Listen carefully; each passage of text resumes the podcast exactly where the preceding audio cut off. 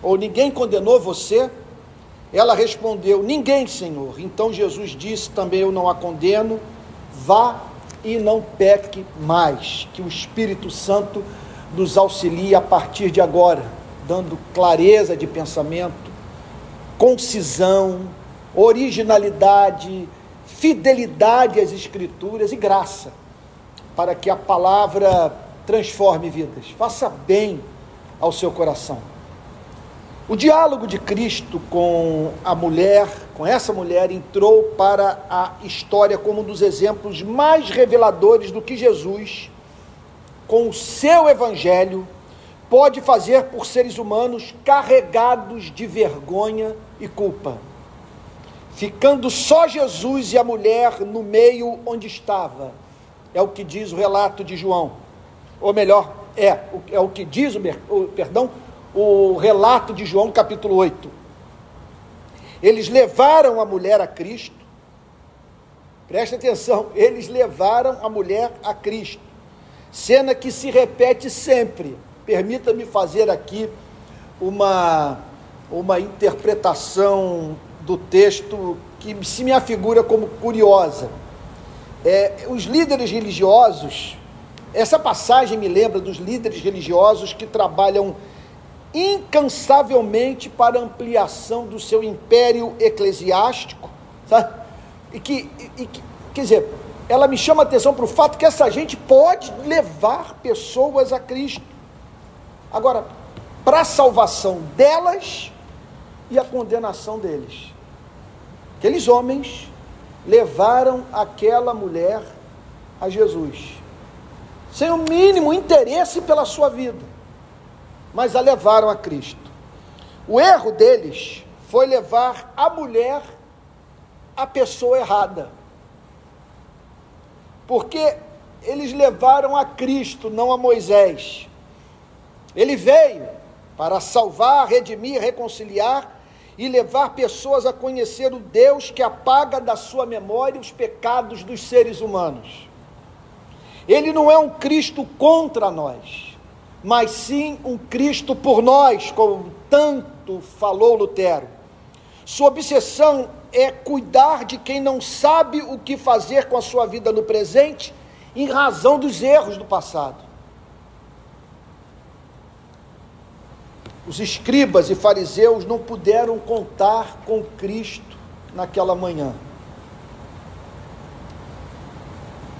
Jesus não participou dos seus planos de morte como escreveu Lutero ao falar sobre os primeiros frutos da reforma protestante, em contraposição aos dias, é, aos dias antes de a luz do Evangelho voltar a raiar no mundo. Diz assim o grande reformador alemão. Nesse sentido, vós, os mais jovens, sois muito mais felizes do que nós, os mais velhos, pois vós não fostes impregnados daquelas perniciosas opiniões com as quais eu, em menino, fui impregnado de maneira que me apavorava e empalidecia apenas com a menção do nome de Cristo, porque fora persuadido de que ele era um juiz. Por isso tenho de fazer um duplo esforço. Olha os traumas da religião Olhe como uma primeira versão de um evangelho incapaz de anunciar as boas novas, de um evangelho que é mais uma exposição da lei do que uma declaração do amor de Deus que está em Cristo. Quer dizer, um, um evangelho que revela mais a Moisés do que a Cristo. Olha o que, que pode fazer pela alma de um ser humano. Aqui está Lutero testemunhando, ele dizendo das dificuldades que ele teve que administrar no decorrer da sua vida em razão daquela primeira versão do cristianismo que lhe foi apresentada. Então ele diz assim: por isso eu tenho de fazer um duplo esforço. Primeiro, tenho de desaprender aquela opinião antiga e implantada sobre Cristo, como legislador e juiz e aprender a condená-la e a rejeitá-la. porque ela sempre volta e me puxa para trás. Veja, quem está falando aqui é o reformador. Isso aqui não é um testemunho antes da sua redescoberta da doutrina da justificação pela graça mediante a fé somente. Ele está falando de algo que o acompanhou é, ao longo de toda a sua vida. Aquela primeira versão do Evangelho teimava em emergir, em ganhar espaço na sua mente e no seu coração, infernizando sua vida. Então ele diz: segundo, tenho de acolher a nova opinião, a saber, a verdadeira confiança em Cristo como meu justificador e salvador. Por isso, se alguma tristeza ou aflição aflige o coração, ela não deve ser atribuída a Cristo, mas ao diabo, ainda que venha sob o nome de Cristo, pois se transforma em anjo de luz. Você está entendendo o ponto? Isso aqui é teologia da batalha espiritual pura, naquilo em que ela tem de mais letal para a sua e para a minha vida. O que que Lutero está dizendo? Que havia momentos que bobagens saíam de sua boca. Dias em que ele se comportava é, de uma maneira incompreensível é, momentos em que o pior que havia nele se manifestava.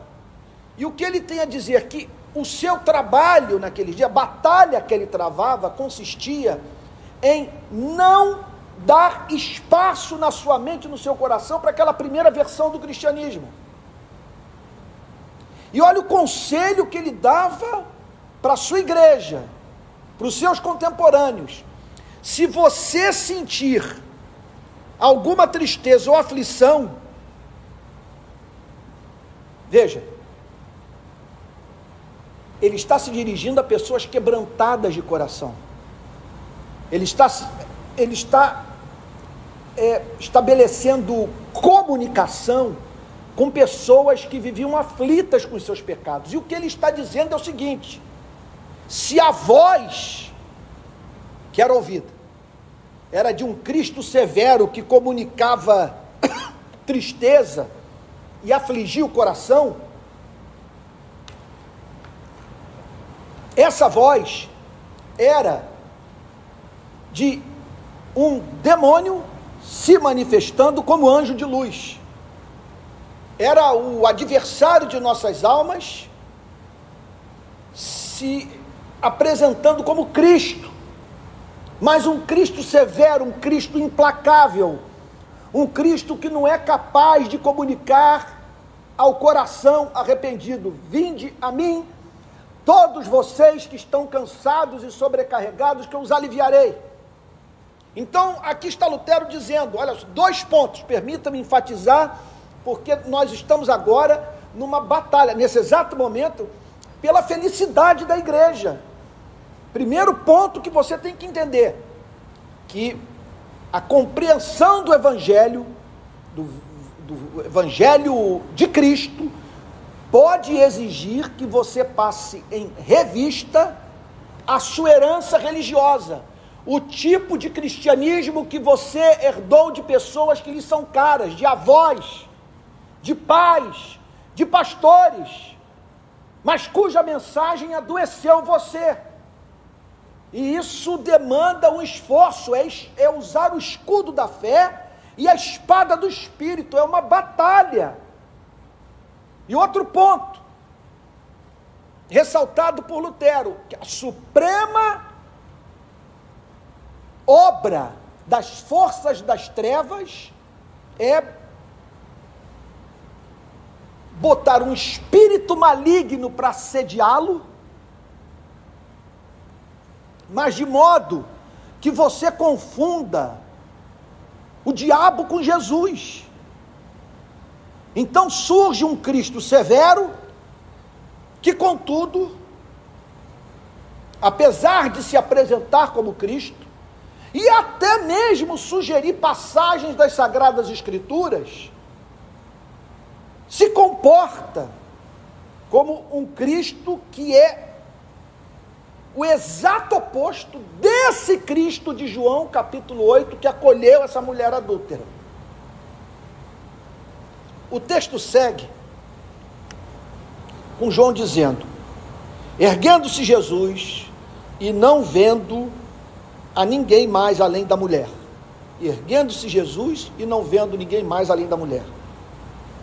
Esse é o ministério de Cristo se interpor entre nós e quem nos acusa.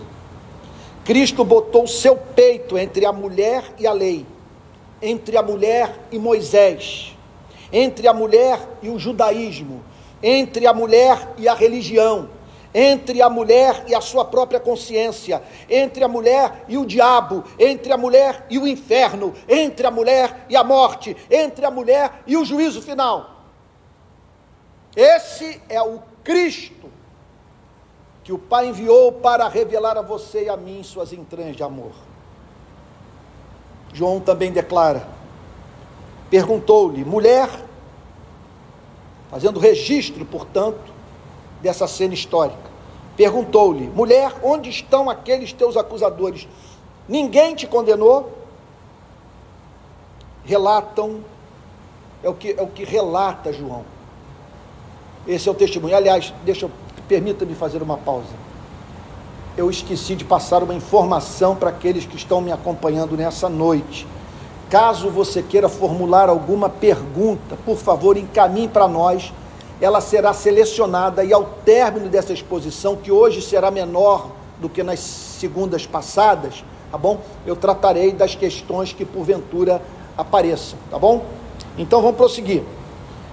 Cristo sabia as respostas. Onde estão os teus acusadores? Ninguém te condenou. Contudo, embora soubesse das respostas, era necessário que o amor perdoador fosse selado no coração e na mente de um ser humano a quem a religião tensionava usar e destruir. E aí responde a mulher: Ninguém, Senhor salva do tribunal eclesiástico, convencida do fato de que os que a julgavam não receberam o mandato de Deus para condená-la, agora restava saber o que aquele que é verdadeiramente santo faria da sua vida. Que maravilha o coração oprimido pela culpa, fugir do tribunal dos homens a fim de lançar-se aos pés do rei, que quer ser o pai dos quebrantados de coração, como escreveu o autor de Hebreus no capítulo 4, versos 15 e 16. Porque não temos sumo sacerdote que não possa compadecer-se das nossas fraquezas. Antes, foi ele tentado em todas as coisas a nossa semelhança, mas sem pecado. Acheguemos-nos, portanto, confiadamente junto ao trono da graça, a fim de recebermos misericórdia e acharmos graça para socorro em ocasião oportuna. Isso é evangelho. Cristo ouviu a voz do seu coração. Embora aquela mulher não tenha articulado palavra de arrependimento, o contraste entre a atitude de Cristo e o comportamento daqueles homens fez com que ela anelasse por perdão e recomeço. Disse o Senhor: Nem eu tampouco te condeno. Vai e não peques mais. O teólogo metodista americano Arno Gabelin escreveu no seu comentário sobre João, sobre essa passagem, a seguinte coisa: abre aspas. Como delicada e graciosamente ele tratou da pobre mulher ele poderia ter perguntado a ela sobre o seu pecado e culpa. Ele poderia tê-la reprovado. Mas nada disso veio dos seus lábios. Ele não precisou indagá-la sobre a sua culpa. Ele conhecia a sua, a sua história como conhece a nossa. Ele se, ela se dirigiu a ele chamando de Senhor, o que evidencia que ela acreditou nele. Fecha aspas. Ali estava quem não tinha pecado, o único entre os homens em condição de fazer a leitura do seu coração, avaliar o seu estado de alma e condená-la sem cometer injustiça. Cristo era capaz também de avaliar o que aquele adultério poderia representar para o noivo ou marido traído. Em nenhum momento ele desconsiderou o fato de que somos responsáveis por quem cativamos. Ela havia feito mal a alguém. Essa passagem não relativiza o adultério. O Deus que existe, entretanto, se revela no Evangelho do seu único filho como gracioso. Esse é o ponto. Deus ama os que não são dignos do seu amor, apesar das feridas que causaram na vida daqueles que também, por Ele, são amados. Esse, portanto, é o mundo no qual vivemos. Pessoas as quais Deus ama, ferem pessoas que são igualmente amadas por Deus. Ferir alguém a quem Deus ama é repugnante para o Criador. Contudo, o Criador é revelado no Evangelho de Jesus Cristo como pronto para perdoar aquele que feriu o próximo e, em tendo ferido ao próximo, atingiu o coração de Deus. A maravilha do trabalho de pregação é poder, como embaixador de Cristo, representante do reino dos céus, arauto do Rei do universo, declarar em nome de Jesus, no lugar de Jesus, para a glória de Jesus, nem eu tampouco te condeno. A igreja foi chamada para anunciar ao mundo a existência de um Deus que transforma condenados em filhos. Esta é a mais bem-aventurada alegria do ministério de pregação. Selar o perdão. Testemunhar pessoas retornando para casa a fim de ser a alegria do lar. Comer sua comida, sentir o sabor e dormir em paz. Não há melhor companhia na vida do que uma consciência pacificada pela graça de Deus. A mensagem do pregador consiste em dizer à consciência revolta em culpa: mar, aquieta-te, vento, cessa.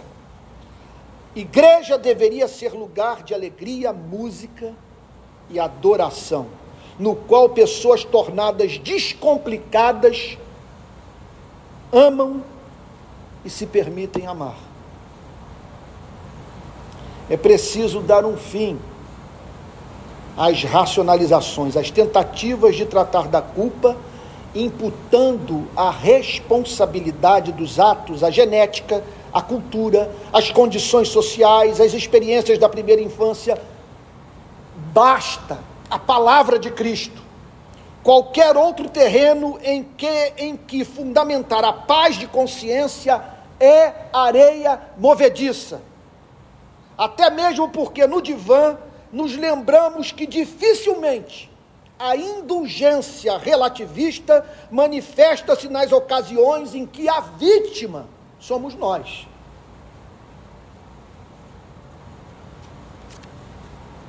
Graça bendita, reprocessadora, é o que é revelado nessa passagem. Outra lição que gente engajada em instituições religiosas e preocupada com a manutenção de certo padrão de moralidade das mesmas precisa aprender é que a graça de Deus é poderosa para reprocessar os erros que cometemos. Vou repetir: a graça de Deus é poderosa para reprocessar os erros que cometemos. Deus transformou o pecado daquela mulher em caminho de redenção para a sua vida. Uma noite passada na cama com o homem. O pânico pela chegada dos oficiais do templo. A humilhação pública. O escárnio. A autoestima lançada no chão. A coerção social o medo da ruptura de laços de amizade. Tudo tudo usado pela graça divina a fim de que uma mulher conhecesse o amor de Deus que está em Cristo. Aquela mulher era pior antes do pecado. O marido traído passaria a ter ao seu lado, entendo o que eu vou lhe dizer, é um escândalo. O marido traído, ou noivo, passaria a ter ao seu lado uma mulher transformada pela compaixão divina. Se ele seguisse os seus passos, o encontro de alma seria completo. Mas está acima da condição da maioria de nós ver a vida com os olhos da graça, exceto quando o culpado somos nós. Não vejo como exigir esse padrão ético de um homem que viu o pacto conjugal ser rompido pela mulher, ou vice-versa. Mas nenhum de nós pode negar a beleza de um perdão como esse. E bem-aventurado é aquele que o consegue. Então, há uma ética sexual nas Sagradas Escrituras. Eu não quero em nenhum momento dizer que estou relativizando algo que é capaz de marcar a vida das pessoas, sabe, de uma forma tão profunda. Há uma ética sexual nas Sagradas Escrituras. Não há como não haver. Por quê? Como trivializarmos tamanho nível de intimidade capaz de despertar os sentimentos mais belos que demandam reciprocidade? Essa história não relativiza o sexo.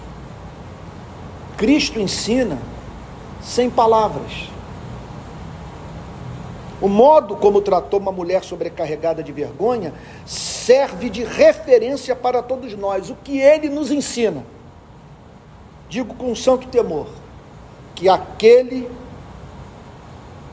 que ele somente conquistou seu coração por não ter se comportado como os escribas e fariseus, nem como o amante. Jamais um homem que um dia conheceu, à luz do Evangelho, o valor da vida humana, deveria se aproximar de uma mulher de modo que o seu comportamento o impeça de comunicar a ela o amor de Cristo.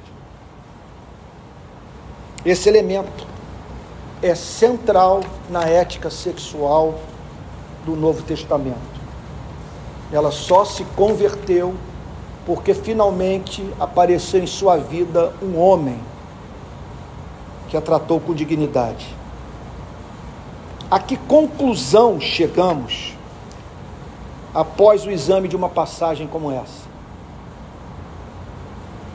Há uma diferença abissal entre pregar moralidade e pregar o Evangelho. A igreja não foi chamada para se transformar em escola de boas maneiras. Tampouco esperar que, por meio da educação, possa levar não cristãos a se comportar como cristãos. É desvio grave da sua missão no mundo a igreja cessar de pregar o evangelho a fim de pregar moralidade. Quando a igreja deixa de cumprir o seu chamado, sempre que inverte a ordem do versículo 11. Isto é, quando diz: Não peques mais, sem antes proclamar a mensagem que habilita o homem a ouvir pela fé, Deus lhe dizer: Nem eu tampouco te condeno. A igreja foi chamada para proclamar o evangelho, mensagem contra a qual a razão, a consciência e o diabo se levantam. Primeiro, nem eu tampouco te condeno e após o amor haver conquistado o espírito humano, vá e viva para a glória de Deus, amando o seu Criador e o próximo. Agora sim podemos falar sobre ética, porque você nasceu de novo. E o encontro com o amor de Deus que está em Cristo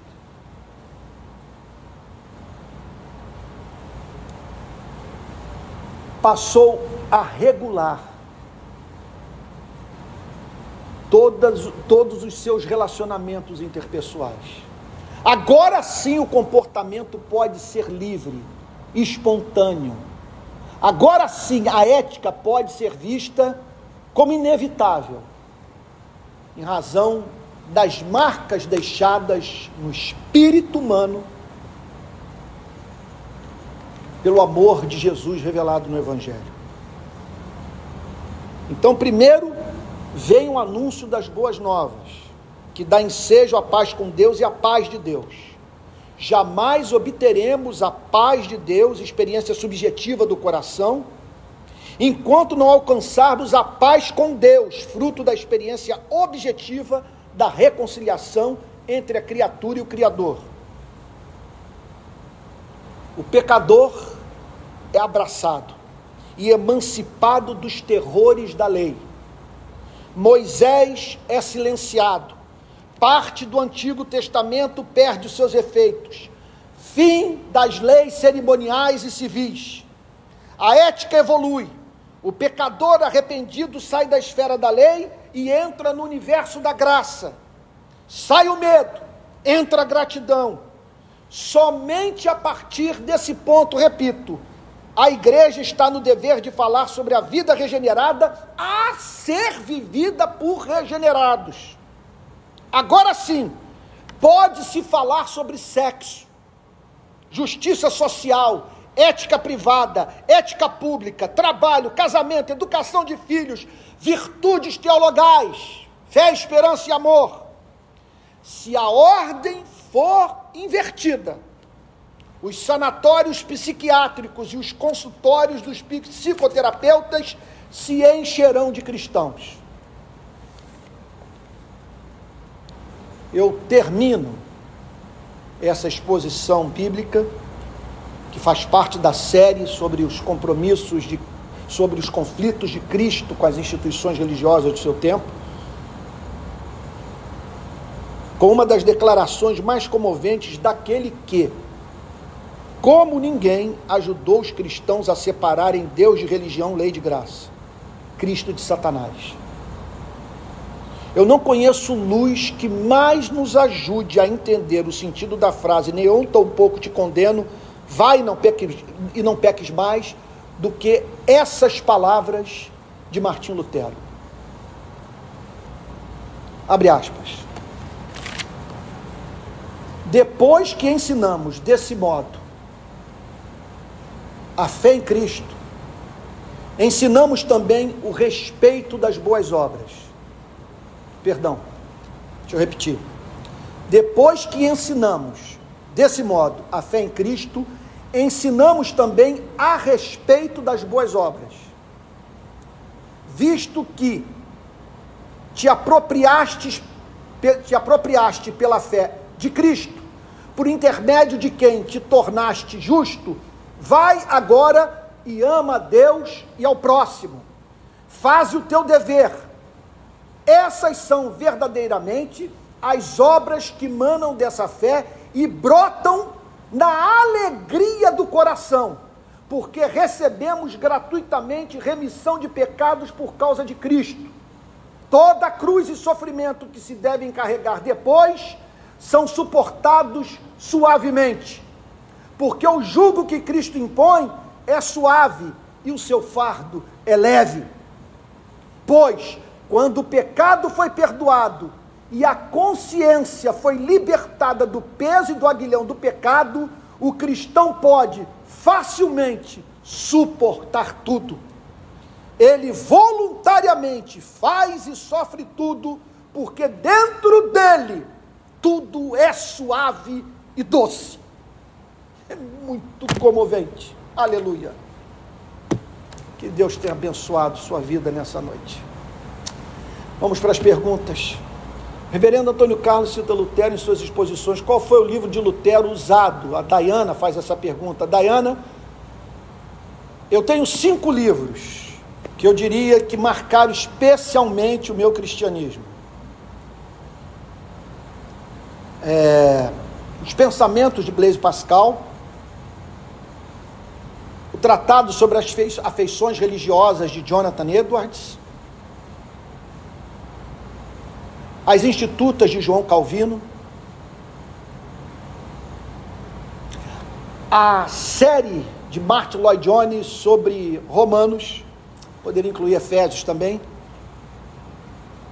e o comentário de Martim Lutero sobre a carta de Paulo aos Gálatas.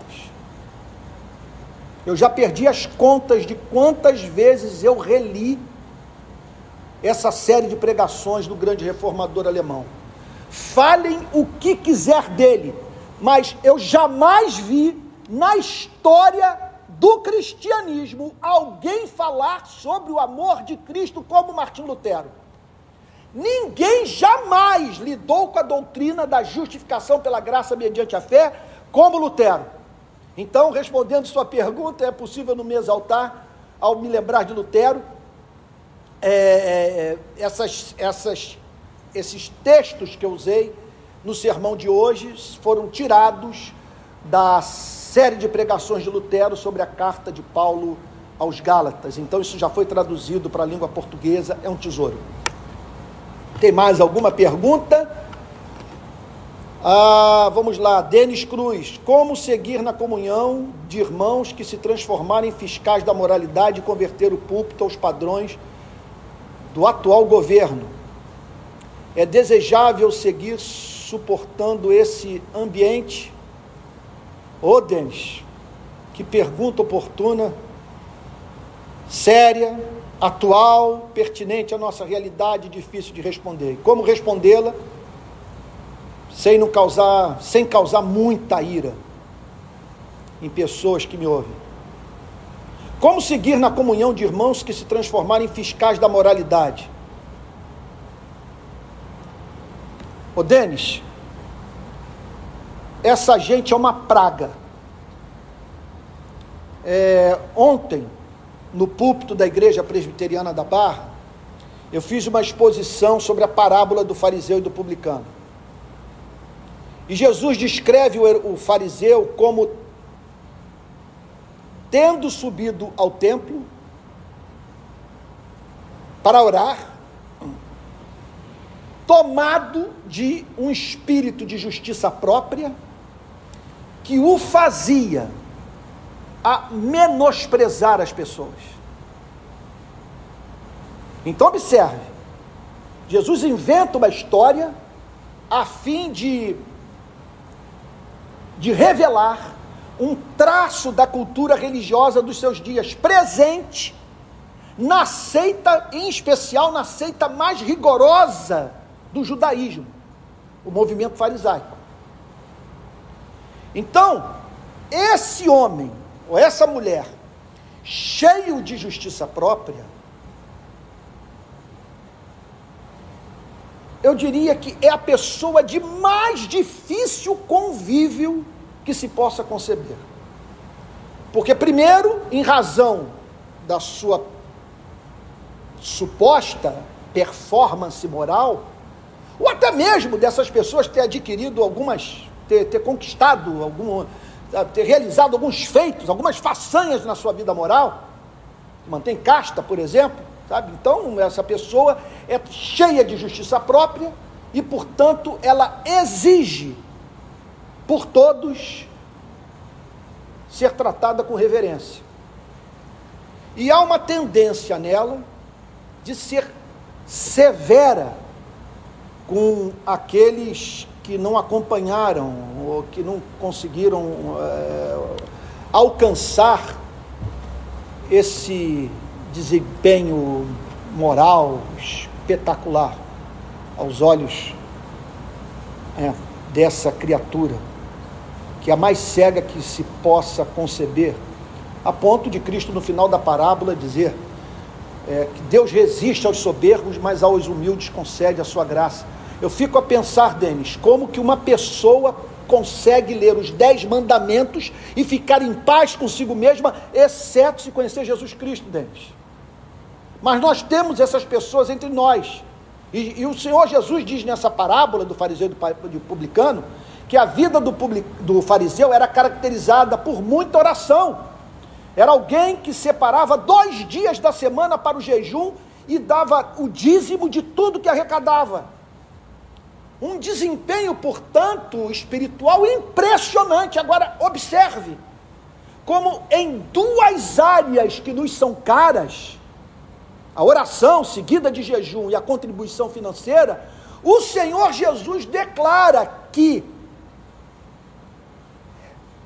essas mesmas áreas, esses mesmos comportamentos, portanto, não são sinais necessariamente de novo nascimento. Que a pessoa pode ser é, frequentadora assídua de vigília e não ter nascido de novo. Ser de ser fiel na entrega dos dízimos e não ter passado por uma experiência de novo nascimento com Cristo. E o que caracteriza, isso sim, é sinal inequívoco à luz da parábola do fariseu e do publicano de que uma pessoa nasceu de novo. É a humildade para com Deus.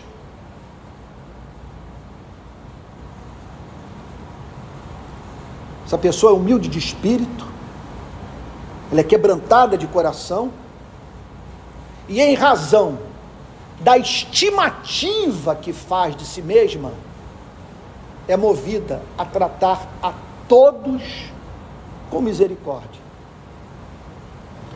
Então, é, esses que se transformaram em fiscais da, da moralidade, é, conforme você declara, Denis, conforme você afirma, é, são esses que racham igrejas inteiras, que esmagam a cana quebrada, apagam a torcida que fumega, fazendo o contrário do Espírito de Cristo. E pregam moralidade em vez de pregar o Evangelho. Aí você prossegue dizendo, e converter o púlpito aos padrões do atual governo. É. Infelizmente, são pessoas que se dão é, por impressionadas pelo fato de uma autoridade pública dizer que acredita em Deus. E o fato dela dizer que acredita em Deus, ter sido batizada, uh, de citar versículos bíblicos, isso é sinal de novo nascimento. Eu nunca vi tamanha ingenuidade na minha vida. Ora, acreditar em Deus, conhecer teologia, até mesmo orar, é o que o Novo Testamento declara que pode ser encontrado na vida dos demônios. Estou chamando ninguém de demônio. O que eu estou dizendo é que nós hoje estamos tendo como nascido de novo aquele que não deu demonstração crível de novo nascimento. Pelo fruto se conhece a árvore. Então, converter o púlpito aos padrões do atual governo vai significar você endossar o discurso do bandido bom e bandido morto, que vai de encontro ao espírito do evangelho.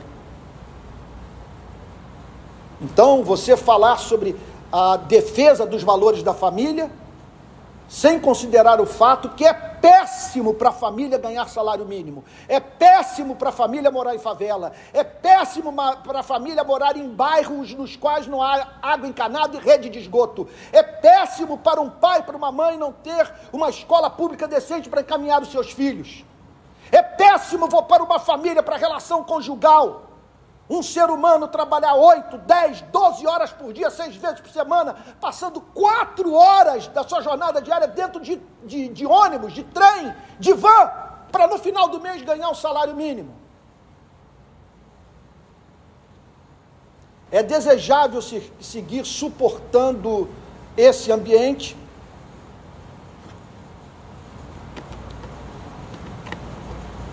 E pergunta difícil. É... Olha,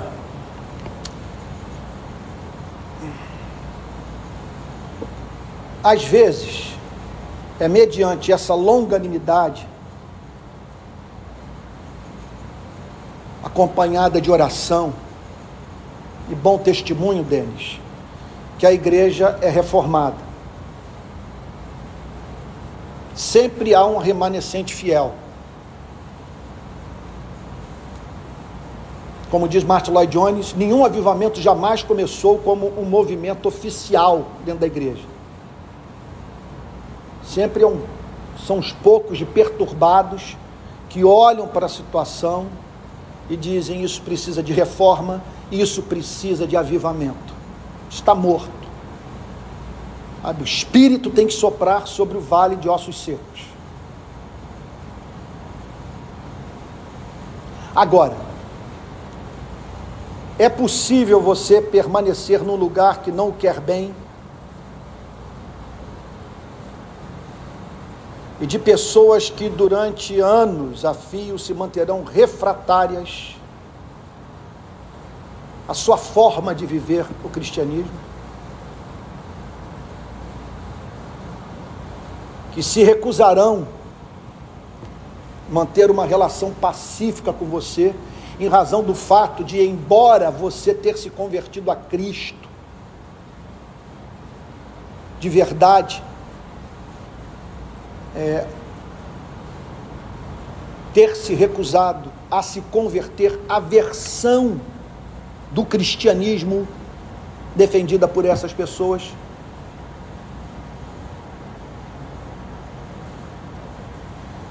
É claro que dependendo das circunstâncias, não nos resta saída. É aquilo que Martin Lloyd Jones fala. Não nos resta, é difícil falar. Estou querendo dizer o seguinte: tá, estou tentando arrancar de dentro de mim é que não nos resta saída, senão romper a comunhão com a igreja. Há uma, há uma diferenciação entre há uma diferença entre e deve ser feita uma diferenciação entre cisão e divisão. A cisão é sempre pecaminosa ela consiste na separação, na ruptura da comunhão cristã por motivos tolos. E pessoas deixarem de andar juntas por conta do que é periférico para a fé.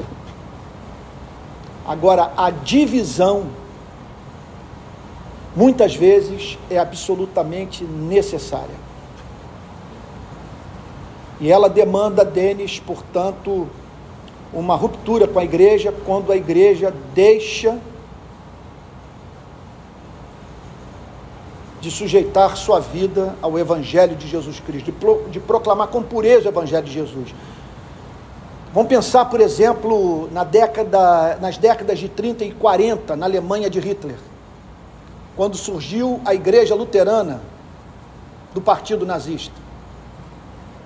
Não havia como cristãos manterem comunhão com uma igreja como essa.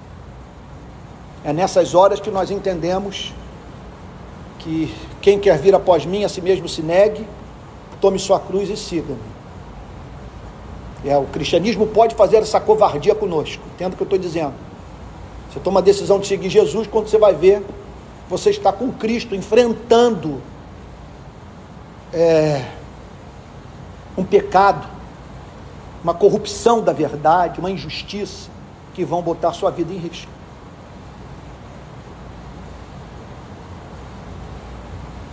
Então, é, o que que eu vivenciei de 2018 para cá?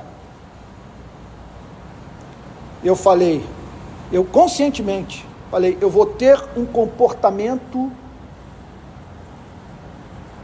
que será considerado divisionista. Eu vou pregar o que não ajudará a manutenção da paz da igreja. Porque eu não acredito em comunhão cristã que não esteja alicerçada na verdade.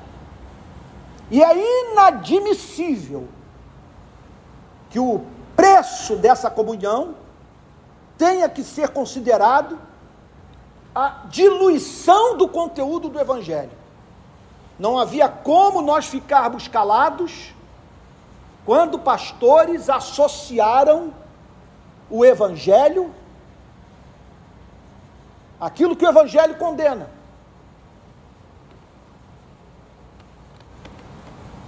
E hoje está aí o estrago.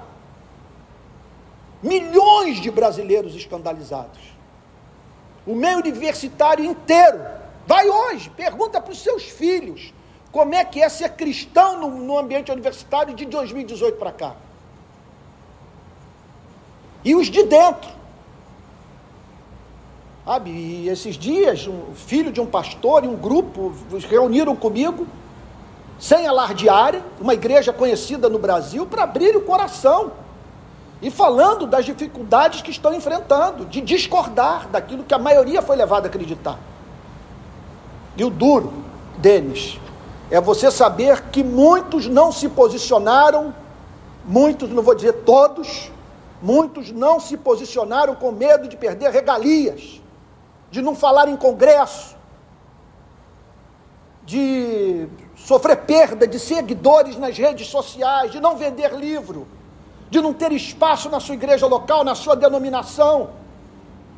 E se silenciaram, porque quem está de olho nesses números, em seguidores nas redes sociais, quem, quem leva a cabo seu ministério com uma máquina de calcular na mão, é claro que, que vai levar em consideração o fato de que dois terços da igreja apoiaram o que cristãos deveriam condenar publicamente. Bom, não deveria nem. Bom, é, esse é o problema do perguntas e respostas. Que aí vem uma, uma pergunta como essa e eu não, não sou de fugir de tema difícil. Me perdoe, aqui talvez esteja faltando com a modéstia, mas tem que falar. Por que a igreja brasileira tem tanto medo de viver no meio de pecadores, principalmente os sexuais, a ponto de condená-los sempre, se somos todos pecadores? Ronaldo, querido, é, isso é uma coisa assim impressionante mesmo.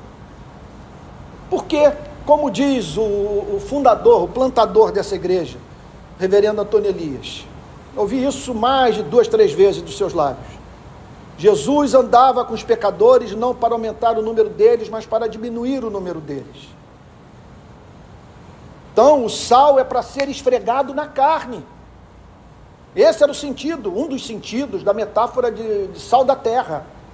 É o sal que é aplicado na carne, num contexto assim, num mundo que não havia geladeira, para que a carne não apodrecesse. Então nós temos que manter contato com o mundo, a fim de trazer sabor à vida das pessoas. Temos que estar também estrategicamente posicionados na sociedade, a fim de que a luz brilhe e permita pessoas a entenderem as razões dos seus conflitos, do seu desassossego de alma. E o que pode, portanto, ajudá-las a, a, a encontrar sentido na vida. Agora, é impressionante como nós somos seletivos.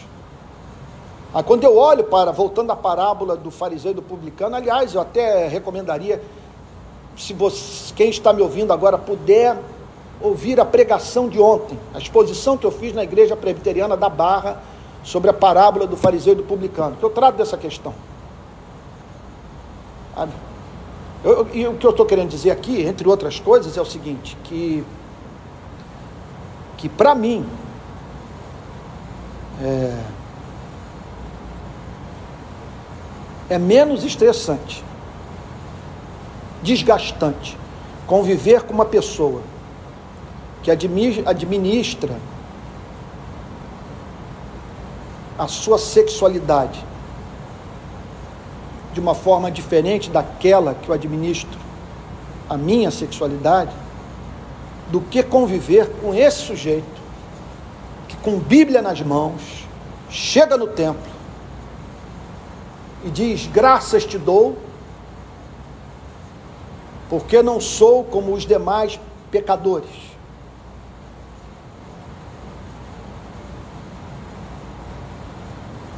envolvidos com adultério, injustiça, com corrupção, jejuo duas vezes por semana e dou o dízimo de tudo que eu arrecado. E que por isso trata com menosprezo aquele que foi criado à imagem e semelhança de Deus. Na verdade, a gente fica numa discussão sobre direita esquerda, progressistas e conservadoristas, ou progressistas e conservadores. A grande divisão, à luz da mensagem de Cristo, na humanidade, é, consiste entre aqueles que olharam para os dez mandamentos, olharam para, o, para os dois grandes mandamentos do amor e ficaram satisfeitos consigo mesmos, julgando-se merecedores de herdar o reino dos céus, e aqueles que foram moídos por Moisés que se desesperaram quando viram Moisés descer do Monte Sinai com as tábuas da lei.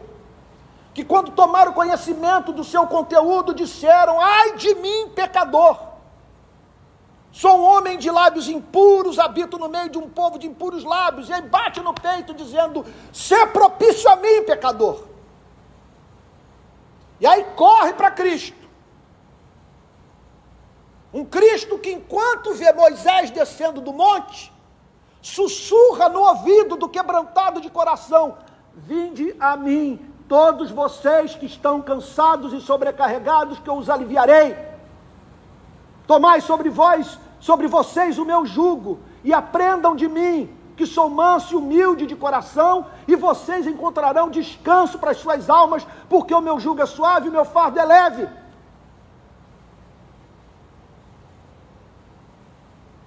O que eu quero dizer é o seguinte: que quem foi moído pela lei, correu para Cristo, recebeu seu abraço e ouviu ele dizer: Vá em paz, nem eu tampouco te condeno.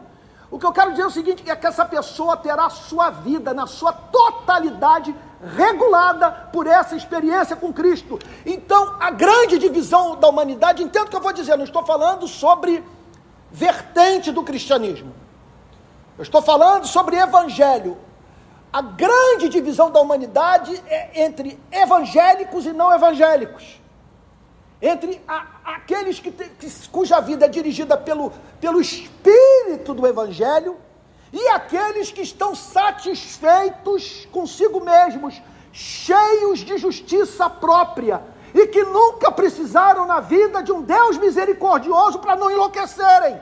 Essas pessoas são perversas, elas são capazes de fazer guerras, de destruir vidas humanas, arrebentar com igrejas. Enquanto que os outros não ousam fazer com o próximo aquilo que, caso Cristo tivesse feito com eles, quando eles o procuraram, em busca de perdão,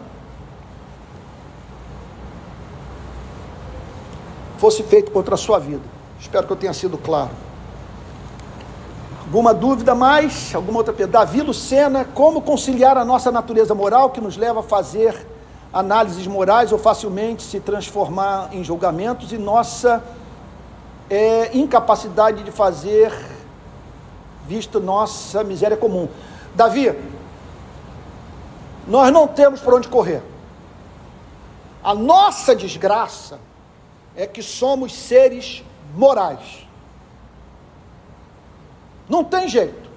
Você pode ser o sujeito mais relativista, mais de mentalidade pós-moderna você pode declarar, como Nietzsche, não há fundamento para a construção dos nossos valores morais, seja então, siga o mito do super-homem, seja você mesmo, seja autêntico, faça o que você quer fazer, sabe? Ignore o todo, porque não há é, fundamento para a construção de valores morais, sabe? Simplesmente eles inexistem, não, tem uma, não, não sai em busca de uma metafísica para a ética, ela não existe.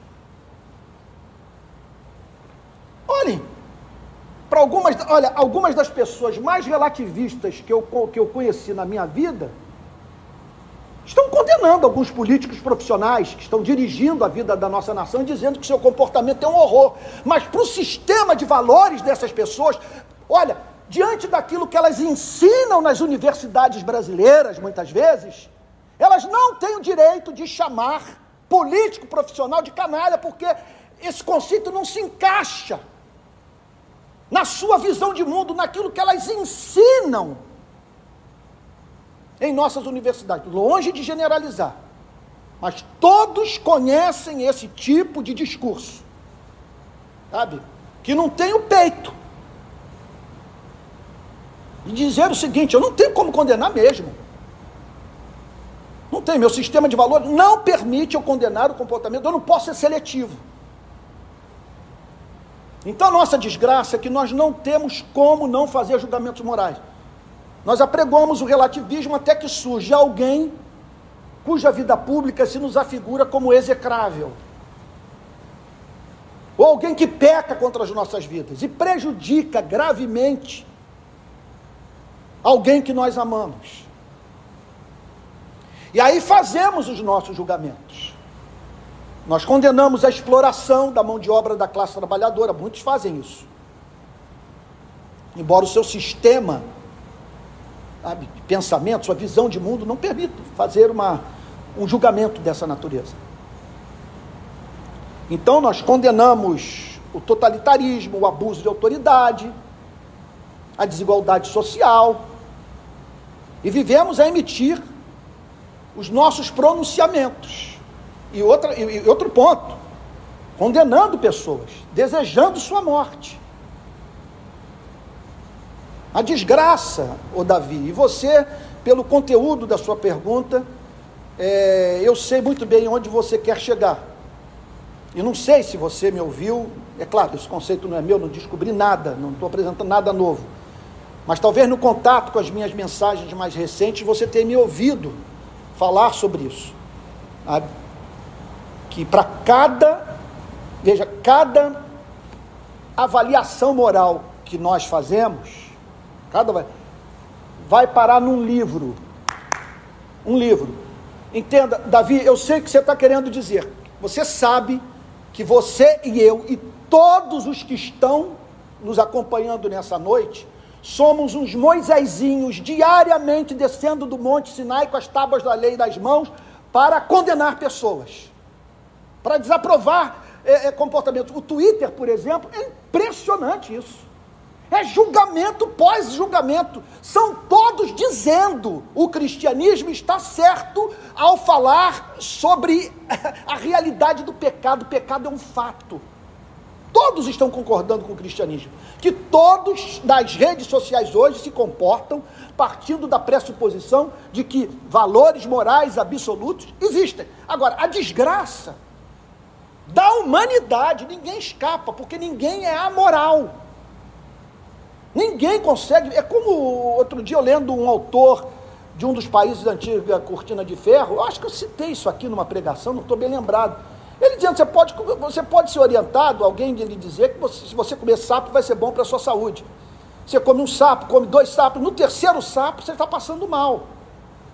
Então uma coisa é apresentar uma visão de mundo, fundamentada em algo como o existencialismo francês.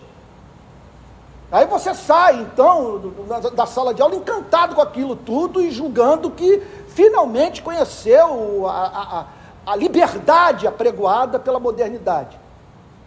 Até que você se depara com uma situação que o faz vomitar. E que você diz, isso aqui não se encaixa no mundo real. Agora o problema é que cada sentença que nós emitimos vai, vai parar nesse livro. E esse livro, segundo a fé cristã, vai ser lido.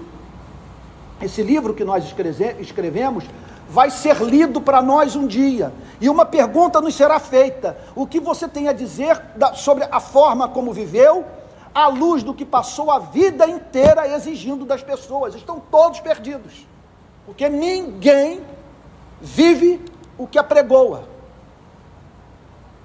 Ninguém vive à altura daquilo dos, dos valores morais que, que, que os levam, portanto, a fazer essas cobranças muitas vezes acompanhadas de, de sentenças morais. Não, mas tomara que você morra, tomara que ele morra, tomara que essa doença o demova, o, o, quer dizer, o remova da vida.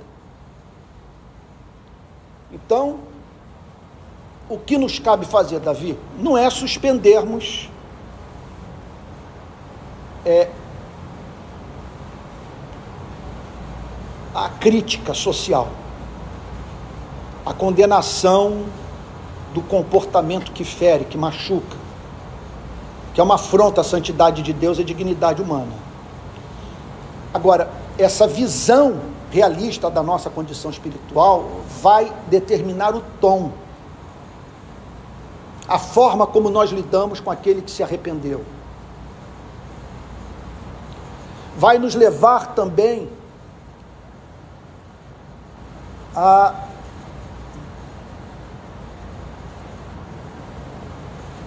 sermos cuidadosos no ato de tirar cisco do olho das pessoas.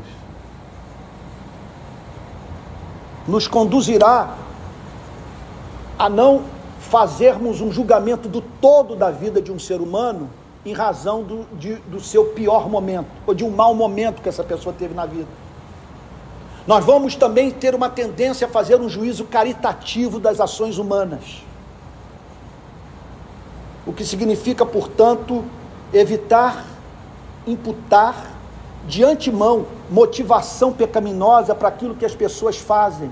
Nós não temos essa autoridade, porque Deus não nos deu o dom que Jesus tinha de ler corações. Ele sabia o que se passava na cabeça das pessoas. Eu não sei.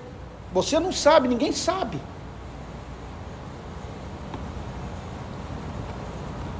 E é claro que essa visão da graça nos levará, portanto,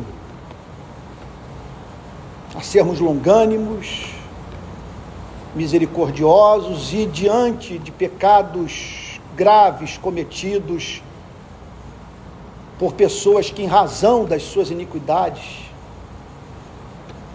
padeceram horrivelmente, nós seremos levados a dizer aquilo que John Bradford contam que ele falou para uma pessoa quando viu alguém sendo levado para ser executado, enforcado. Então, esse famoso pregador virou-se para uma pessoa, contam, né? Que disse o seguinte: ali estaria eu, John Bradford, se Deus não tivesse tido misericórdia de mim. É o espírito que muda.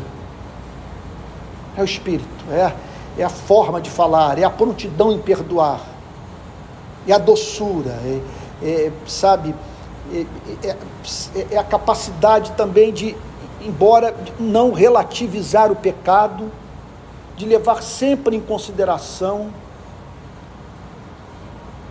oh meu Deus, aquilo que atenua a culpa. Porque há na Bíblia o conceito de responsabilidade aumentada e diminuída. Ai de ti, Corazim, ai de ti, Betsaida, porque se em Tiro e em Sidom se tivessem operados os milagres que entre vós se realizaram, há muito que teriam se arrependido. A quem muito foi dado, muito lhe será cobrado. Então é claro que quando a gente vê o comportamento de algum desviante, nós temos que pensar também em termos da responsabilidade social. De uma pessoa que não teria feito o que fez se, por exemplo, vivesse num país mais decente do que o nosso. O que não elimina a responsabilidade humana, mas nos ajuda a entender a presença de uma cultura político-social que funciona como obstetra do crime, que põe para fora o que permaneceria dentro do coração humano se não fosse provocado. Alguma pergunta mais? Não há mais perguntas. Que bom, as todas foram maravilhosas, tá bom? E eu espero que não tenha chocado ninguém, minha intenção não foi chocar, mas é claro, eu não vejo como, diante desse momento que nós estamos vivendo no nosso país, é, dizer que foi café pequeno o que essa nação passou. Foi o maior golpe desferido contra a credibilidade da igreja e a glória do Evangelho de Cristo em toda a nossa história. Mas eu espero que todos é, fiquemos nessa noite com a belíssima manifestação do amor de Cristo na vida dessa mulher adúltera, que nos ajuda, portanto, a saber quem é esse Jesus, a quem servimos. E em o conhecendo, aprendermos a nos proteger das instituições religiosas, que podem é, nos colocar no paredão para a sessão de apedrejamento, de apedrejamento como também nos ajuda a não fazermos parte daqueles que pegam em pedras para destruir vidas humanas. Que Deus o abençoe muito e até a próxima segunda-feira, e na qual, na próxima segunda-feira, vamos tratar de um outro tema dentro desse grande tema, os conflitos de Cristo com as instituições religiosas do seu tempo. Deus te guarde, uma boa noite.